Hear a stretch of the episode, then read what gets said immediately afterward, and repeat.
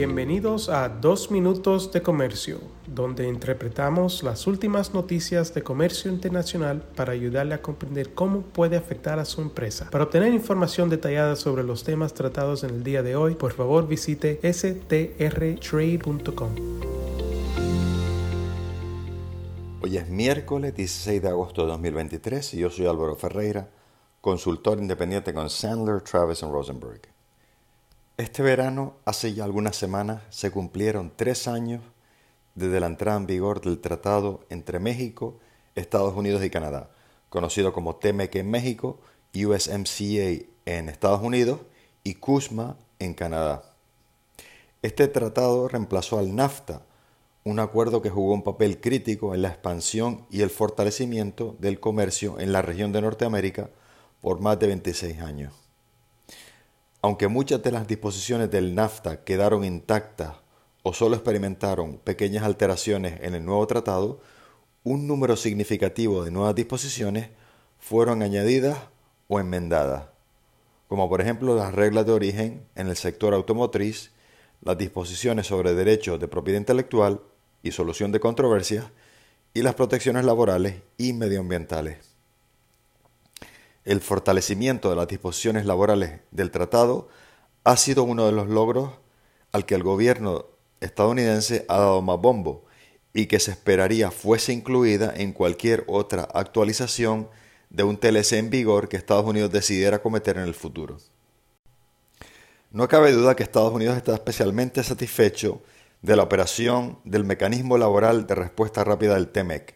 bajo el cual Estados Unidos y México han acordado hasta la fecha planes de reparación en seis de las dos ocasiones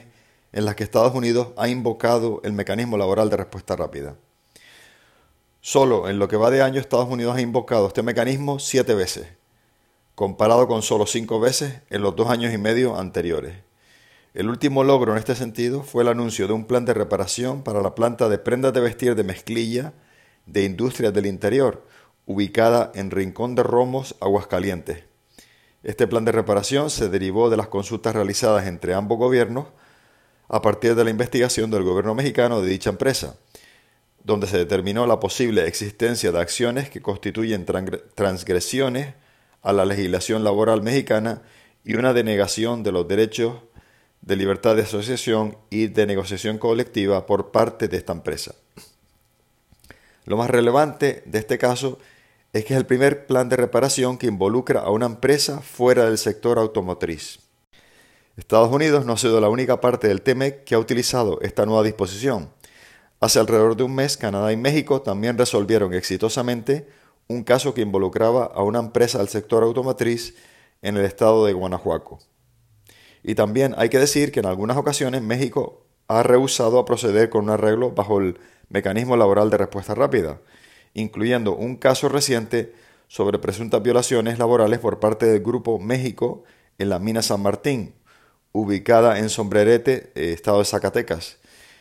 en el cual las autoridades mexicanas indicaron que está fuera del ámbito de aplicación del TEMEC porque se remonta a julio de 2007 y que por lo tanto se resolverá en instancias judiciales mexicanas. En definitiva, esperamos casos adicionales bajo el mecanismo laboral de respuesta rápida del TEMEC en las próximas semanas y meses